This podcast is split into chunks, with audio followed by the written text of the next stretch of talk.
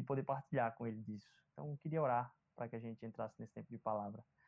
Jesus, obrigado pela vida de todo mundo que se envolveu no culto, todo mundo que se envolveu na semana, mas isso não para por aqui, Senhor. Tem pessoas envolvidas nas salas de oração, responsáveis por isso, Senhor Deus. Tanta coisa o Senhor tem ministrado ao nosso coração, tantas alegrias, tantos milagres na vida das pessoas, no acompanhamento pastoral, naquilo que o Senhor tem levantado é, realmente de inspiração para te servir, Senhor Deus, na, na lida do reino. Ó, Senhor, faz com que a tua palavra venha encher o nosso coração nesse momento de um renovo, de um inspirar daquilo que o Senhor deseja para as nossas vidas. É o que eu te peço em nome de Jesus. Amém. Vamos, como a gente acerta lá na, na igreja, vamos acertar aqui, então, talvez o, o, o, a, a, o, o arranjar das coisas aqui até para a pregação. Ah, eu queria que você abrisse comigo hoje, lá em João, no capítulo 1. João, no capítulo 1, logo no início. O Evangelho de Jesus segundo João, no capítulo 1. Versículo 1 diz o seguinte: eu vou baixar um pouquinho o volume aqui para ajustar. Vamos lá.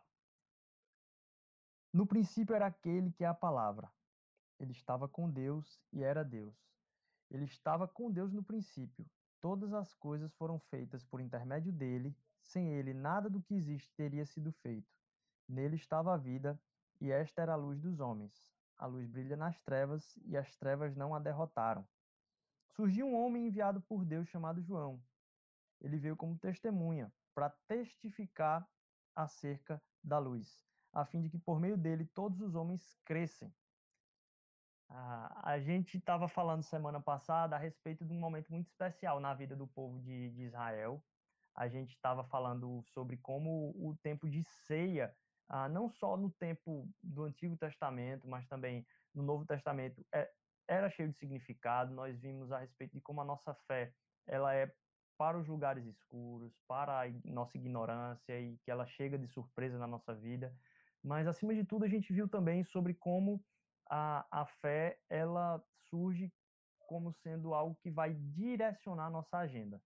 A gente tem que trocar aquilo que é a nossa agenda terrena por uma agenda que é de Deus, uma agenda que é acima daquilo que a gente pode fazer, a gente entender o que é que Deus já planejou para a nossa vida, o que é que Deus tem, inclusive, para esse tempo para nós.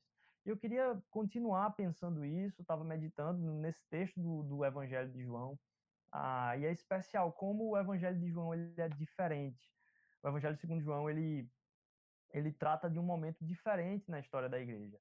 O Evangelho segundo João ele foi escrito depois dos outros evangelhos. Então você tem Marcos, Mateus, Lucas e o Evangelho de João veio depois. Alguns historiadores da época lá de séculos seguintes consideravam João o apóstolo último, né? Foi ele que escreveu o último livro da Bíblia e a entender que João, talvez como ancião ali, depois de ver tudo, talvez depois de ter lido todos os outros evangelhos, ter visto tudo aquilo que já tinha sido escrito a respeito de Jesus Cristo, ele disse: o que é que falta?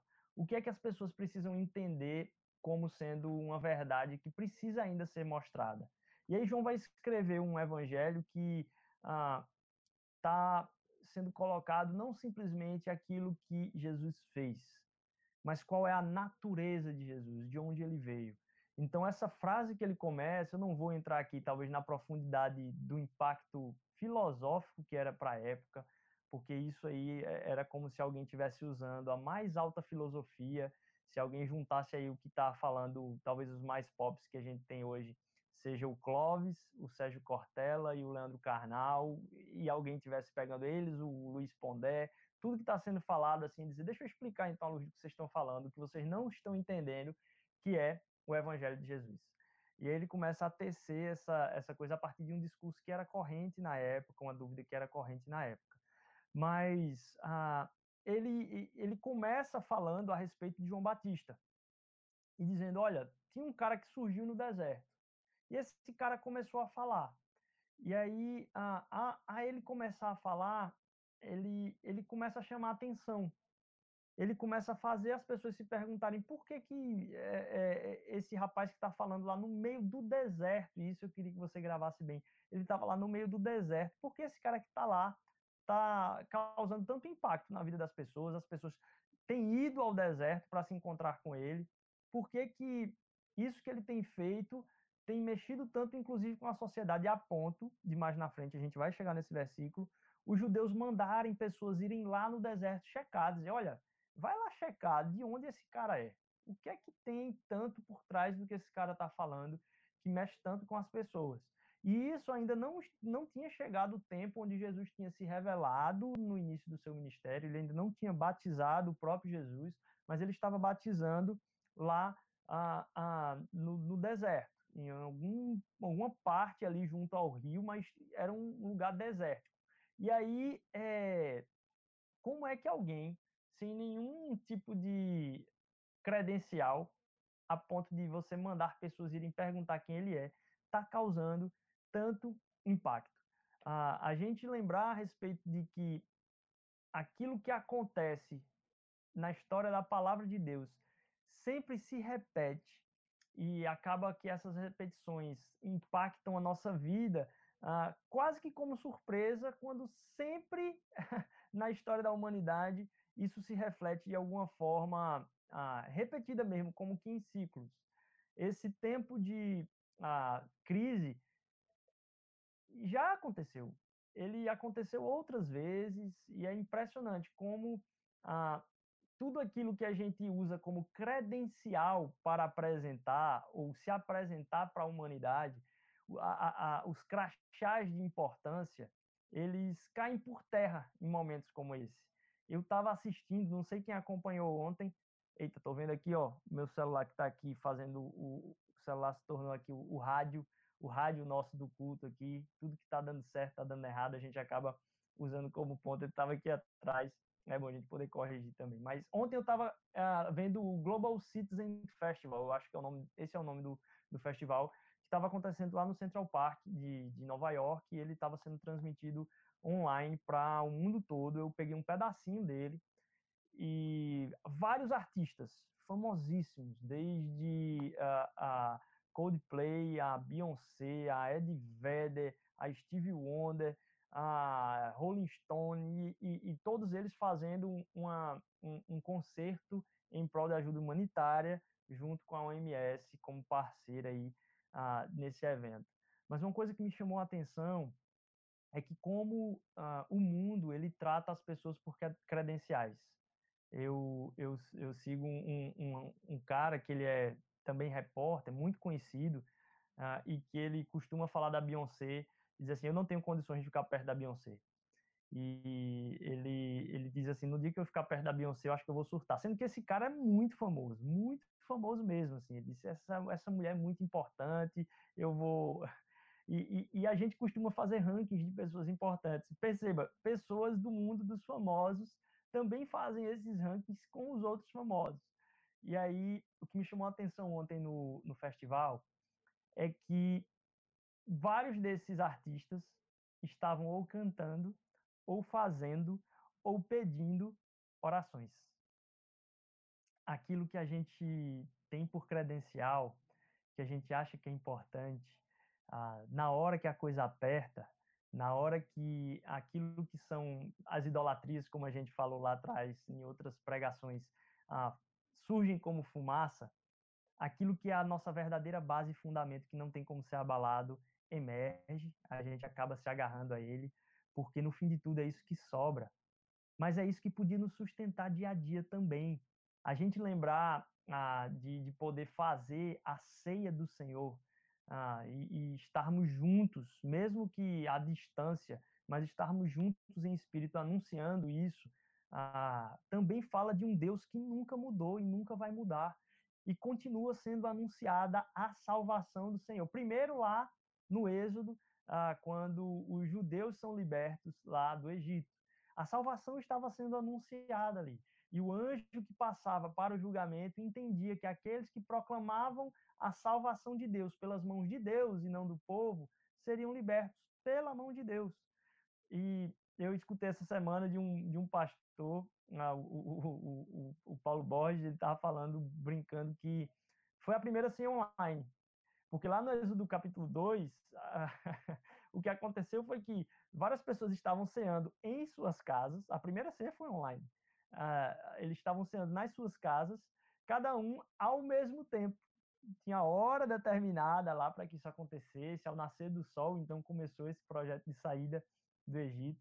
Mas a gente entender que desde o início os projetos de Deus não são pegos de surpresa. É Ele, como a gente falou semana passada, que nos surpreende. É Ele que vem ao nosso encontro em surpresa. É Ele que chega no meio do nosso dia para trazer algo novo, que muda o nosso planejamento completamente. A gente não tem a certeza de como vai ser amanhã. E isso, essa frase em si, em si já causa talvez uma certa ansiedade. Mas eu falo isso não é para que você fique ansioso, mas é que você tenha a certeza de que hoje e agora Deus está cuidando de você. Ele não mudou e ele continua cuidando do seu povo como sempre foi. E a gente pensar em João Batista, tá lá no meio do deserto, ah, trazendo essa palavra de julgamento, dizendo: olha, arrependam-se, é, vocês precisam da salvação. O arrependimento de pecados vai mostrar que não é você que se salva. Você pode tirar o seu colarinho fora aí, porque não é isso que vai te trazer para perto de Deus. Não é você que chega perto de Deus, é Deus que já chegou perto de você.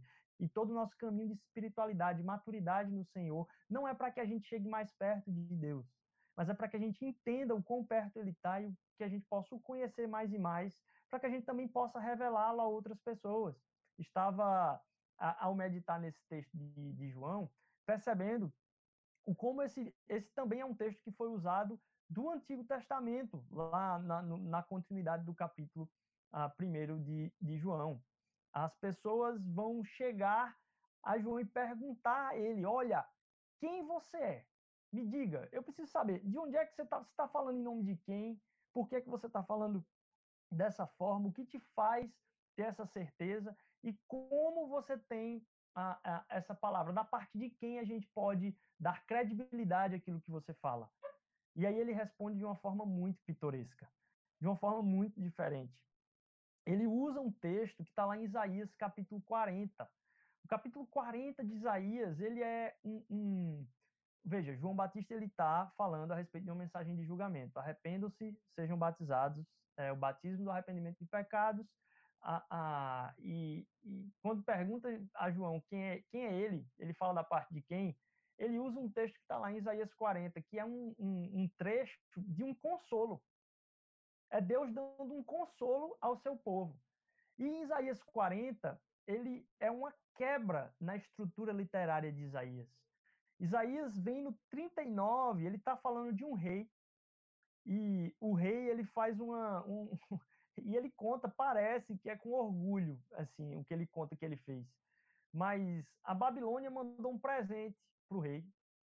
E aí o rei recebe as pessoas que vieram trazer o presente. E os encarregados que vieram da Babilônia chegaram lá entregando o presente e o rei coloca à disposição o seu palácio. E aí começa a apresentar para os babilônios tudo que tem no palácio. Ele vai levando em todos os cômodos, vai mostrando todas as riquezas, todas as armas, tudo aquilo que tem no reinado de Israel. No final desse, desse capítulo, Isaías chega para o rei, pergunta o que foi que ele fez, e aí o rei conta. Isaías solta a profecia logo em seguida. Ele diz: Olha, o que vai acontecer é que os babilônios vão tomar tudo isso de você, isso aí será chamado deles. E assim, o, o Isaías 39, ele acaba, o capítulo 39, ele acaba com essa profecia. Diz: Ó, vai ficar ruim demais. E não precisava ser algo que você dizia assim, olha, ele recebeu uma revelação, simplesmente. Lógico, isso é palavra de Deus. Mas a palavra de Deus também vem de estar atento ao tempo, de entender aquilo que deve ser colocado como valor na nossa vida, de entender aquilo que deve ser tido como sendo o nosso principal motivo de viver. E ao entender estar atento à voz de Deus, analisar o que está acontecendo ao nosso lado e entender o que deve ser feito hoje. É, porque Deus não deixa de falar conosco. Então você tem um rei que acaba de entregar todo o ouro, assim, dizer onde está tudo, para que as pessoas voltem lá para o reinado de onde veio o presente. E aí ah, entreguem isso para o rei da Babilônia, imagine então, é óbvio que vai acontecer. Um reino diferente do daquele vai invadir, provavelmente, e tomar as coisas. E é isso que Isaías fala ali, termina o Isaías 39 dessa forma.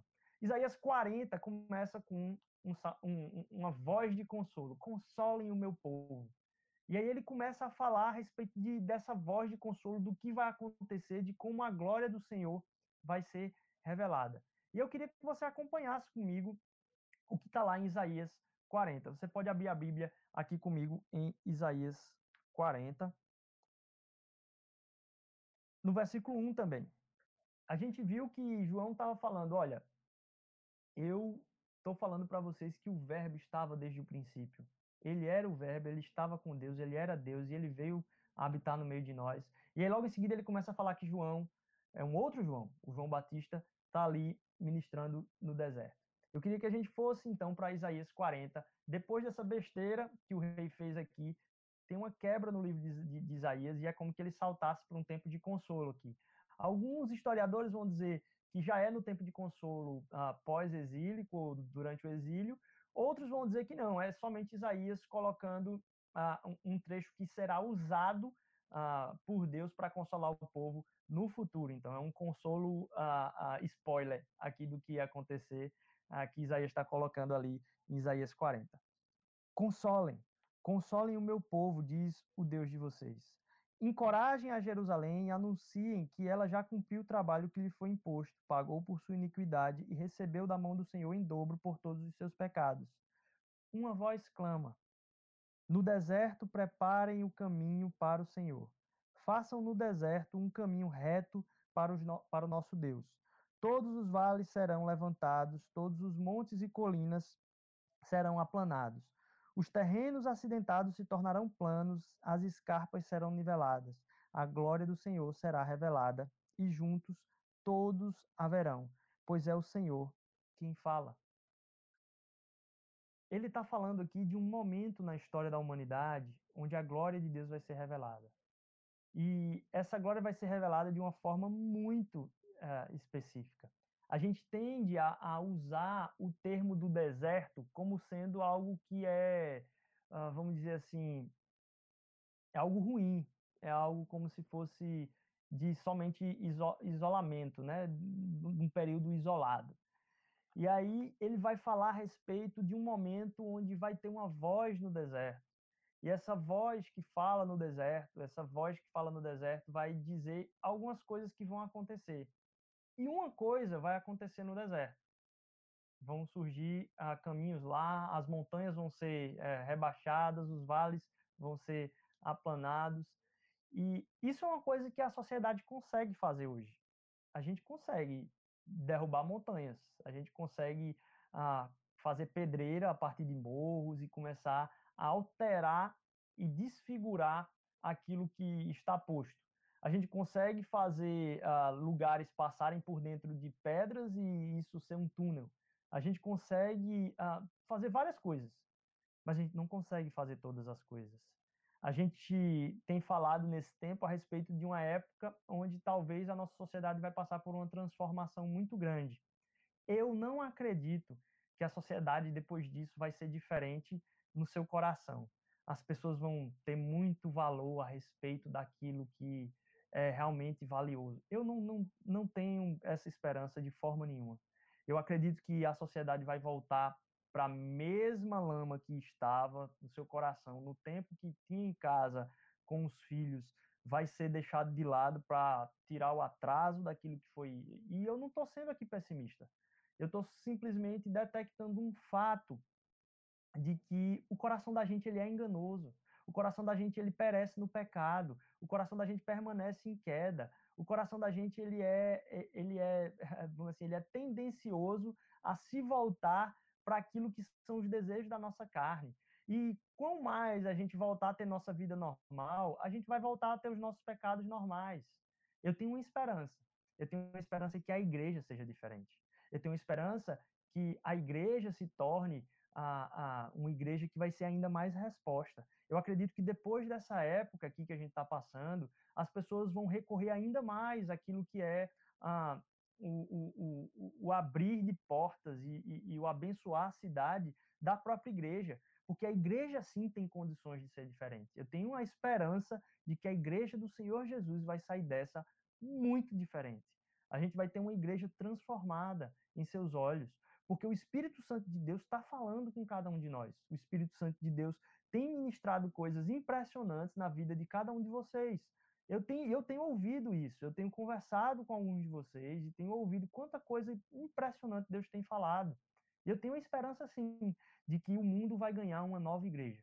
Em nome de Jesus, nós seremos muito mais, não só eficazes, mas muito mais íntegros e integrais naquilo que é a nossa missão. Eu tenho a esperança de que a gente vai entender ainda mais o nosso propósito. Essa fase online, ah, onde a gente está mudando algumas percepções, eu tenho certeza que Deus está dando estratégias para algumas pessoas, não para lucrar mais, mas para abençoar mais. É, que pessoas vão ser ainda mais alcançadas pelo evangelho da graça, pelo evangelho do amor. Eu tenho certeza que Deus vai tratar e, e fazer com que aquilo que a gente está pensando de inovação nessa época vai ser usado ainda mais para o reino dele. Eu tenho certeza porque é o seguinte: a tecnologia, que é isso que a gente estava falando agora a respeito de, poxa, a humanidade tem condição de derrubar um monte, de explodir um monte, e, e, e, e também talvez condição de elevar coisas. Praias são criadas onde não existem praias. E a tecnologia ela é capaz de nos fornecer caminhos diferenciados. E muitas vezes a tecnologia é colocada como uma contraposição daquilo que é o natural da criação de Deus, quando não é. A gente é que tem, talvez, a memória curta de chamar de tecnologia aquilo que surgiu de novo para nós. Aquilo que surgiu de novo para nós, a gente chama de tecnologia. Pode ter certeza que aquele seu telefone, você guardou aí na sua casa uma ficha telefônica, em algum momento isso aí foi chamado pela pessoa de tecnologia. Se você mostrar para o seu neto, para o seu filho aí, pode ter certeza que para ele aquilo ali não vai ser chamado de tecnologia. Se você mostrar seu VHS, se é que alguém tem isso em casa aí, se alguém mostrar o seu Super Nintendo é, com cartucho, quem é que imaginou que videogame teria que ter cartucho? Quem é que imaginou que você teria que rebobinar uma fita com a caneta Bic para poder voltar para onde você queria? Quem é, que, quem é que imaginou que você teria que comprar um cotonete para limpar na mão aquilo que você ia assistir uh, uh, na televisão? isso que é, é para a gente em algum momento foi tecnologia, se você mostrar para gerações novas, não, não são chamadas de tecnologia. Isso porque a gente tem um conceito errado de tecnologia. Tecnologia ah, é algo que é usado para reorientar algo que está num, num estado natural para um propósito específico. E a capacidade tecnológica foi dada por Deus desde o seu início para que a gente pegasse uma matéria bruta e conseguisse fazer com que isso ah, produzisse mais bênção. E não simplesmente mais escravi escravidão de sistemas, de finanças, ou, ou opressão a parte dessa tecnologia. Tecnologia pode gerar opressão. Tecnologia de alguém que construi uma arma nova pode conquistar e dizimar populações. Mas a, a tecnologia, ela não é algo que é simplesmente inovador, é simplesmente a utilização de algo que está como matéria bruta reorientada nos seus propósitos. É, você pode imaginar então que um alfabeto, eu estava conversando com alguém isso, isso ficou batendo na minha cabeça, eu disse, nossa, como é verdade, um alfabeto é uma tecnologia linguística. O alfabeto nos permitiu a, a fazer tantas coisas. Em algum momento isso não existia.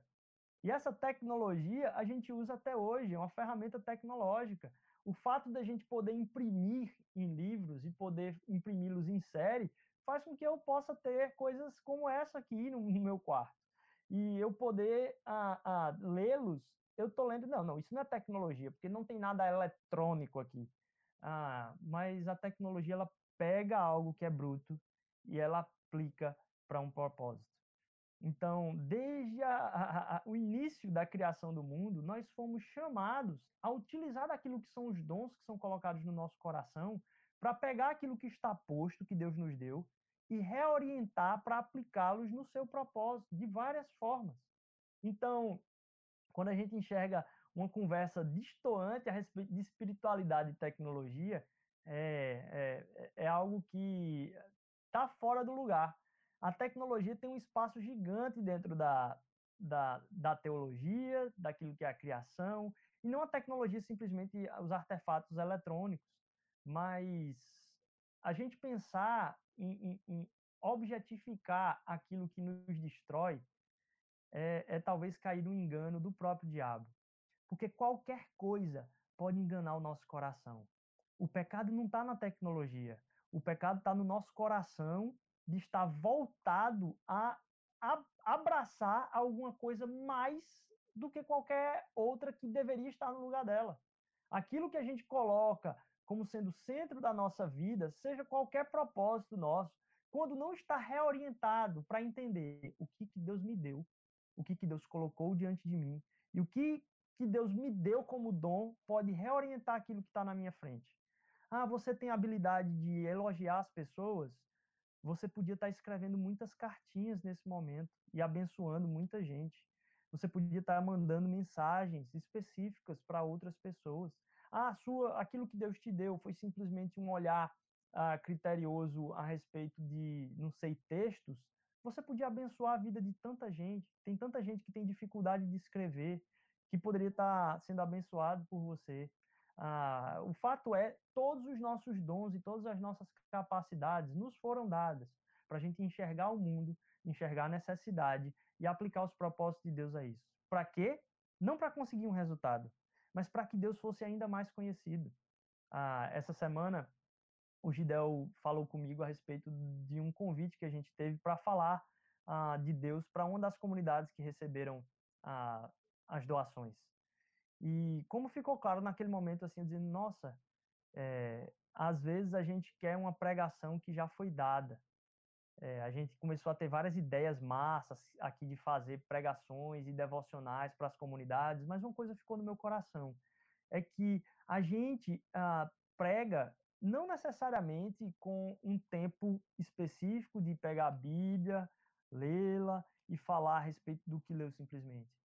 Mas é a gente ouvir Deus dia a dia na palavra e na oração e aquilo ficar ecoando no nosso ser a ponto de um momento específico, em surpresa, como a gente viu semana passada, Deus chamar a gente e dizer: opa, eu quero que você fale isso agora. Para essa pessoa que você está conversando aqui no meio, pode começar a falar. E a gente está pronto para isso a Deus usar aquilo que são os nossos dons em momentos surpresa para ação no mundo, para o propósito dele. Por que, que eu falei toda essa questão a respeito da tecnologia? Para que a gente entenda que ah, aquilo que é posto como o, o objeto de contexto hoje, o mundo que a gente vive, o mundo da internet, ele é circunstancial. A tecnologia e as tecnologias, elas sempre existiram a forma de pegar uma coisa e reorientar por um propósito uh, uh, específico sempre existiu. A, o fato é como você está usando tudo aquilo que Deus te deu.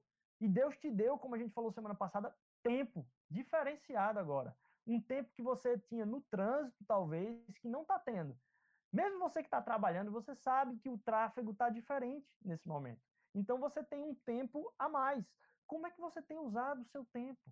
Como é que Deus tem colocado no seu coração a, a aplicação daquilo que ele te deu para você reorientar aquilo que está posto diante de você para abençoar a vida das pessoas? A gente uh, uh, fala a respeito de tecnologias e como a gente vive num mundo cansado. Uma outra coisa que eu estava ouvindo essa semana é que como o nosso cansaço ele é uma palavra usada de maneira errada. A gente não está cansado. O nosso cansaço, Deus preparou uma coisa tão bonita para o nosso cansaço. Tem uma coisa que alivia o nosso cansaço: sono, descanso. Cansaço ele é aliviado com sono. E o sono é capaz de restaurar o cansaço natural. O que a gente usa por palavra de cansaço não tem a ver com o esforço de precisar deitar e dormir, recarregar as baterias. A gente trata como cansaço, na verdade, é a frustração. A gente se cansa na proporção em que a gente se frustra. Então, no final do dia, quando você se encontra e se depara com várias frustrações do seu dia, você usa a palavra cansado. Você usa a palavra, mas você não se desgastou fisicamente, você se desgastou mentalmente por micro frustrações que foram se acumulando durante o dia. E o resultado dessas micro frustrações, no final do dia, a gente chama de cansaço, mas na verdade é uma ansiedade que, que, que não sai de nós. E aí você percebe que até mesmo com o sono isso não passa. Porque cansaço sono tira. Aquilo que é o nosso cansaço do corpo, aquilo que é assim, a energia do dia saiu, se for só isso, ok. O problema está no nosso coração, nas nossas expectativas e nas nossas frustrações. Aquilo que você esperava que acontecesse, a reunião que desse certo, você tivesse preparado o material, você tivesse ah, com tudo feito na sala, pronto, que não tivesse celular aqui, que não tivesse papelzinho aqui atrás. E tudo isso você vai colocando como um, uma expectativa que parece não fazer diferença, mas no final do dia vai se somando e a conta da frustração está gigantesca. E aí, quando você está frustrado, seu corpo é descarregado de energia e a gente começa a chamar isso de cansaço. Não é cansaço. É, a gente acaba tendo um dia frustrado nas nossas expectativas. A gente precisa repensar as nossas expectativas para colocá-las no Senhor. Para que no final do dia você talvez esteja com o corpo mais quebrado, mas que você consiga chegar com a cabeça no travesseiro e se colocar no sono. E que no outro dia você acorde e não acorde para baixo. Você pode acordar até um pouco cansado, porque o sono foi pouco mas você acorde querendo ainda mais cumprir os seus propósitos. Você acorde ainda mais entendendo que a expectativa que você tem do dia não é daquilo que você vai realizar, mas daquilo que Deus tem para você. Essa é uma palavra que eu tenho ouvido muito de Deus na minha vida, porque tem sido uma batalha pessoal minha. Entender o que é que tu tens para o dia, Senhor, porque ele é finito. E aquilo que me faz encostar a cabeça no travesseiro, não por uh, não dormir com frustrações, não dormir cansado, nossa, que dia horrível. Não. Para que eu deite a cabeça no travesseiro e descanse.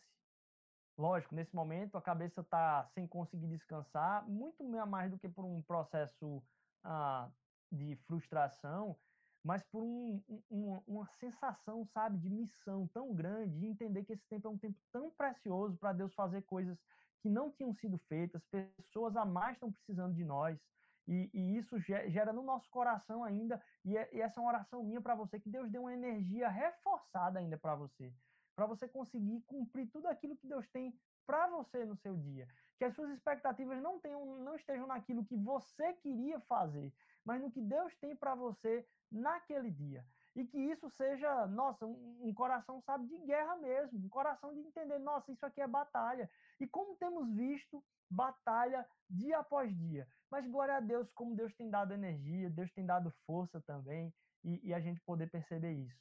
E a gente faz essa volta toda falando de usar o que Deus nos deu, usar o que está posto à nossa frente, usar a tecnologia, uh, uh, e entender que uh, tudo aquilo que Deus coloca na nossa frente é para a gente reordenar e aplicar para o seu propósito, para abençoar a vida das pessoas.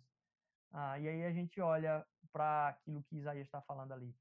Ele fala: olha, você vai estar no deserto. Deixa eu dizer uma coisa para você que está no deserto.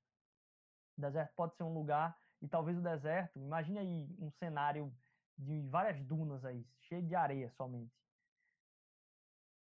A última coisa que você espera num lugar de dunas ou de um deserto é um caminho. E aí Deus fala de uma transformação que vai acontecer no ambiente ali também. E essa transformação no deserto é que no deserto vai surgir um caminho. E ele fala em seguida: num lugar onde você não enxerga o que está para além do horizonte, talvez como os montes, ah, esses montes vão ser rebaixados, relaxe. Mais do que isso, se você está num vale e o vale se torna escuro, esse vale vai ser aplanado. Sabe para quê? Para que a glória do Senhor seja revelada. Ele está falando isso aqui para dizer para a gente que vai ter um momento onde a glória de Deus vai ser clara, vai ser muito expressiva na vida da gente. Logo em seguida, é, no em Isaías 40, ele vai dizer: O que é que eu vou clamar? O que é que eu preciso clamar? E aí Deus mesmo res, responde que a humanidade é como a relva e que é, é, o, seu, o seu vigor é como a flor que seca, e murcha, mas a palavra do Senhor permanece. Aquilo que são os propósitos de Deus para todas as coisas que ele criou. Foi ele que criou você, foi ele que criou a forma que você pensa. Lógico, todas as coisas que ele criou, que ele criou, estão em uma situação de queda. Mas lá dentro existe algo que precisa ser resgatado, que é a imagem e semelhança de Deus que ainda está em nós. E que o Espírito Santo de Deus, através de Jesus, consegue nos falar e nos colocar nesse caminho. Então, ah, tudo aquilo que Deus te deu foi por um propósito. Ah, os livros que você leu, a família que Deus te deu, ah, os perrengues e os traumas. Pode ter certeza, os traumas que você tem, talvez você luta hoje, podem servir como ferramenta para abençoar pessoas que ainda não enxergam o Deus que você enxerga no meio da sua dor. E você pode ser um caminho de luz, mesmo com os traumas ainda gritando no seu ouvido. A humanidade, ela é como a relva, vai secar. Mas no meio disso tudo, a glória de Deus vai resplandecer. A gente volta, e eu peço a vocês que voltem comigo agora então lá para o Evangelho de João. E seguindo o Evangelho de João, no versículo 23, ah, ele, ele vai falar a respeito de uma resposta ao que as pessoas estão perguntando. Ele diz: Olha, quem é você? Dê-nos uma resposta para que a levemos àqueles que nos enviaram. Que diz você acerca de si próprio? Quais são as suas credenciais? O que te faz ser importante no mundo? É importante a gente ver o que João fala, é muito bonito. Porque João fala o seguinte: João respondeu com as palavras do profeta Isaías: Eu sou a voz que clama no deserto. Façam um caminho reto para o Senhor. Alguns fariseus que tinham sido enviados interrogaram: então por que você batiza se não é o Cristo, nem Elias, nem um profeta? Eles estavam perguntando: olha, quem é você? Por que, é que você está batizando desse jeito? E João fala: é, deixa eu explicar para vocês aqui quem eu sou. Perguntei: o que, é que você quer saber? Quem é você em nome de quem você fala? E João utiliza esse texto maravilhoso de, de Isaías para falar a respeito de um momento onde a glória de Deus vai ser revelada. E ele usa esse texto para aplicar a Jesus. Nos versículos seguintes, vai falar de Jesus chegando para aquele momento do batismo, ah, e Deus, o Deus Trino, a Trindade sendo manifestada ali, Deus Pai falando: ah, Esse é o meu filho, a quem eu amo, e, e, ele falando isso através do Espírito Santo, e Jesus ali tendo ah, sido batizado por João Batista. João utiliza esse termo: olha, um caminho reto vai surgir e eu estou preparando ele para um momento de glória. E essa glória vai ser revelada na vida de Jesus Cristo para a gente. Sabe por quê? Porque em Jesus a gente pode saber que não tem deserto que não possa ter caminho. No meio do nada, que não tem estrada nenhuma, quando a gente começa a buscar Jesus, perguntar Ele o que Ele quer para a gente, a gente pode se sentir no meio do deserto. Um caminho é criado. A gente pode estar no vale. A gente, num momento, está talvez numa planície logo em seguida, olhando o mar. A gente pode estar tá, ah, vendo montanhas, simplesmente, sem enxergar o horizonte. E aquilo ali é, é, é, é abaixado para que a gente seja colocado num nível só. O que Deus está falando é que a glória dele vai ser tão alta, vai ser tão gritante, que ah, tudo vai parecer a mesma coisa. Porque a glória da humanidade é como a relva. Quando a gente olha para Jesus e a gente começa a entender o papel dele na nossa vida, entregar o nosso dia a ele. Você não precisa entender o que Jesus vai fazer na sua vida toda, mas pode buscar ele no que ele quer para você hoje. Jesus, o que é que tu queres me ensinar hoje? A gente costuma buscar a Deus para aquilo que ele tem a acrescentar de ganho na nossa vida. E ganho pela nossa perspectiva. Deixa eu dizer para você, muito provavelmente aquilo que Deus quer falar para você hoje é a respeito de algo que vai te confrontar no teu coração. Porque o meu e o seu coração, diante da queda, está voltado para as minhas carências e os meus interesses, a querer ter algo que eu esperava do dia, a ter algo que eu tinha expectativa do dia. E um dos papéis centrais do Espírito Santo, de Jesus na minha vida, é talvez frustrar as minhas expectativas, para que eu entenda que as minhas expectativas estejam num trabalho que ele tem para mim e não no que eu tinha planejado para mim, simplesmente. Para que a gente esteja atento à voz de Deus e quando as minhas, os meus planejamentos forem frustrados, eu poder, ao invés de dizer, poxa Deus, por que, que isso aconteceu? Ao invés disso, eu poder ah, olhar para Deus e dizer, nossa Deus, isso aconteceu, né? Parece que meu plano não era aquilo que tu querias para mim, então o que é? O que é que tu queres me ensinar, inclusive, com essa frustração? Eu quero que você lembre desse, desse trecho do texto, daquilo que aconteceu imediatamente antes de Jesus ser revelado em seu ministério ao mundo, que existia uma pessoa que estava no deserto, clamando e dizendo o seguinte: Olha, sabe quem eu sou? Eu sou uma voz no meio do deserto que está falando de um caminho. Para que você entenda também que Jesus Cristo é aquele que gera caminhos no deserto, que diminui montanhas e que faz aplanar aí os vales, para que a gente entenda que a glória dele supera todas as coisas. E ao pensar talvez num dos maiores festivais e acompanhados mundialmente, como a gente estava falando no começo do Global Citizen Festival, ah, onde tem tanta gente importante e todas essas pessoas importantes estavam dizendo: lembre de orar pelo profissional de saúde ah, que está lá como herói na nossa, na nossa, na nossa semana aqui. Você possa lembrar que quando essa glória é revelada em Jesus, a gente começa a se tratar não por importância, porque com a glória de Jesus as coisas são niveladas, todos nós temos o mesmo valor. Para que você enxergue as pessoas que estão precisando nesse momento e dedique dias de tempo de oração a ela, porque ela tem a mesma importância que eu e você. Para que a gente não se coloque abaixo de ninguém, porque a, a gente não pode olhar para o outro entendendo que Deus deixou uma falta em nós porque deu alguma coisa para o outro e não deu a nós. A gente tem tudo que a gente precisa. A gente tem tudo aquilo que Deus queria que a gente uh, tivesse no momento, ou que Ele permitiu que a gente tivesse no momento. Ele é capaz de nos livrar daquilo que Ele deseja nos livrar e a gente entender por que que tu deixaste passar por isso nesse momento, sabendo que a glória dele é revelada em Jesus Cristo. E em Jesus, essa glória é tão brilhante que faz com que não tenha ninguém mais importante que ninguém. E aí, quando eu e você vamos falar, vamos produzir aquilo que a gente tem que produzir para o mundo, e as pessoas vierem perguntar por que que você faz isso, você não corre o risco de dizer que eu quero ter uma carreira melhor. Você não corre o risco de dizer que eu quero ter mais seguidores. Você não corre o risco de dizer porque eu quero ser o melhor na minha área, simplesmente que você queira ser o melhor na sua área para servir Jesus, que você queira alcançar mais pessoas para que Jesus seja conhecido e que ele, o nome dele seja glorificado, ah, e que eu e você entendamos que aquilo que a gente faz na terra aqui, a gente possa ter a resposta na ponta da língua quando alguém vier perguntar para a gente: Olha, por que é que você está fazendo isso que você faz? Deixa eu explicar para você. Eu sou apenas uma voz, uma voz que fala daquele que realmente é, uma voz que trata daquele que a, a, a glória dele. O que, eu, o que eu sou não tem importância. O que tem importância é o que ele é em mim. E eu me alegro nisso. E é tudo que a gente tem que se alegrar, é quem Jesus é em nós.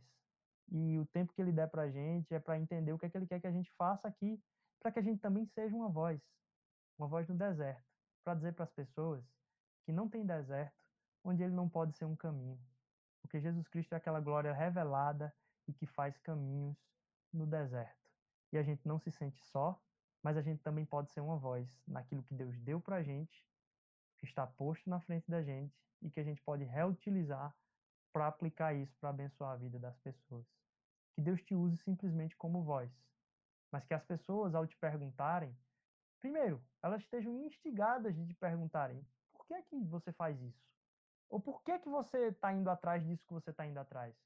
E que essa resposta seja muito clara na sua vida, para que você manifeste o caminho daquele que é a glória acima de toda a humanidade, que é como a relva e a flor, que seca e murcha, mas a glória dele e mais, a palavra dele vai permanecer eternamente. Isso que a gente está passando ah, não muda aquilo que nunca muda, que é a ministração da graça, da misericórdia e da sua palavra na nossa vida. Isso permanece e isso faz caminhos no deserto. Essa é a revelação de Jesus Cristo e essa é a revelação que eu e você talvez tenhamos que ser nesse momento. Aqueles que apontam caminhos no deserto, onde as pessoas não só estão enxergando areia, E aí, de repente, com a presença de Jesus, um caminho muito claro aparece, uma montanha muito alta desaparece e um vale muito escuro fica claro. Que eu e você possamos ser vozes no deserto, vozes de esperança, vozes de consolo em tempos de dificuldade, mas que conhecem o caminho e esse caminho não muda, a glória dele é eterna. Amém? Deus abençoe, que a gente continue agora em espírito de, de louvor e adoração a Deus. Eu queria orar com você. Se a gente estivesse na igreja agora, a igreja não, né? O prédio onde se reúne a igreja. A igreja está reunida em vários prédios nesse momento, talvez em algumas casas nesse momento. Queria orar com você para que a sua casa fosse uma casa de oração essa semana, a sua porta, o seu telefone fosse um lugar de onde vão brotar caminhos no deserto e de onde uma voz, e apenas uma voz, vai falar a respeito daquele único que tem glória. Que a gente não esteja querendo criar glória para a gente nesse momento, que a gente esteja apontando o caminho para Ele. Jesus, obrigado por isso. Abençoa nossa semana, faz com que a nossa semana seja de louvor e adoração a Ti. Usa o nosso louvor agora, Senhor Deus, a ministração do nosso coração.